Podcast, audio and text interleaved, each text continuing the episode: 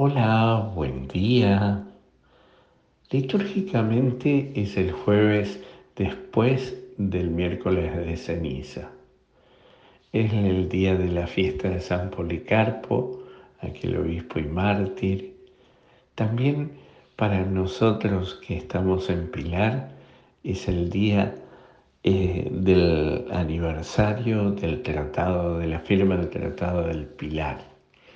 Y esto nos invita a nosotros a orar por nuestra comunidad y sobre todo por nuestra patria. Fue un tratado re importante este, que, de los cuales se tiene en cuenta en el preámbulo de la Constitución. Y eh, leemos Lucas 9, 22, 25.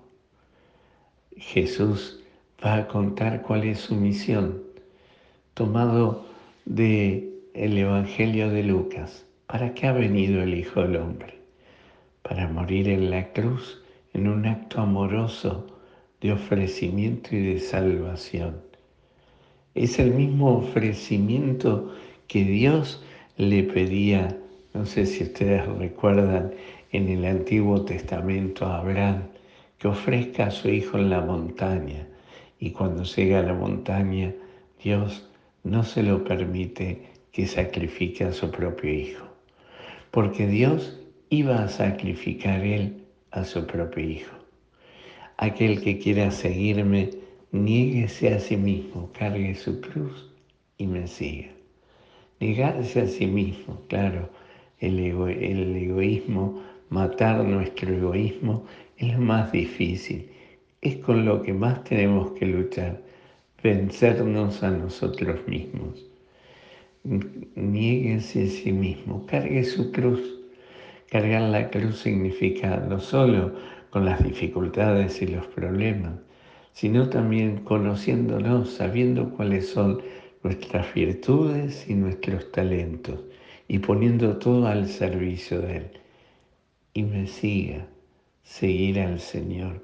Ser cristiano es eso todos los días cargar con lo que significa la cruz, lo bueno, lo malo, lo difícil, bajándonos de nuestro propio egoísmo, siguiendo ese camino. Y eso es ser cristiano, es responder con amor al Padre que tanto nos ama, vivir la voluntad del Padre, sentirnos hijos del Padre.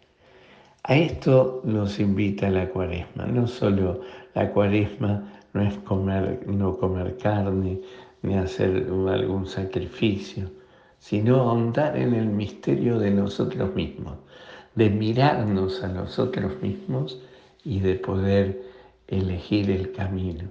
Si realmente quiero ser cristiano y si estoy dispuesto a poner los medios para seguir a Jesús. Que el Señor nos conceda hoy la gracia de poder encaminarnos en ese camino, nos conceda la gracia de servirlo y de tener la disponibilidad de amarlo para poder seguirlo siempre. Que el Señor hoy te conceda un maravilloso día, te llene de su gracia, te conceda su paz y su bendición, en el nombre del Padre, del Hijo, y del Espíritu Santo. Amén.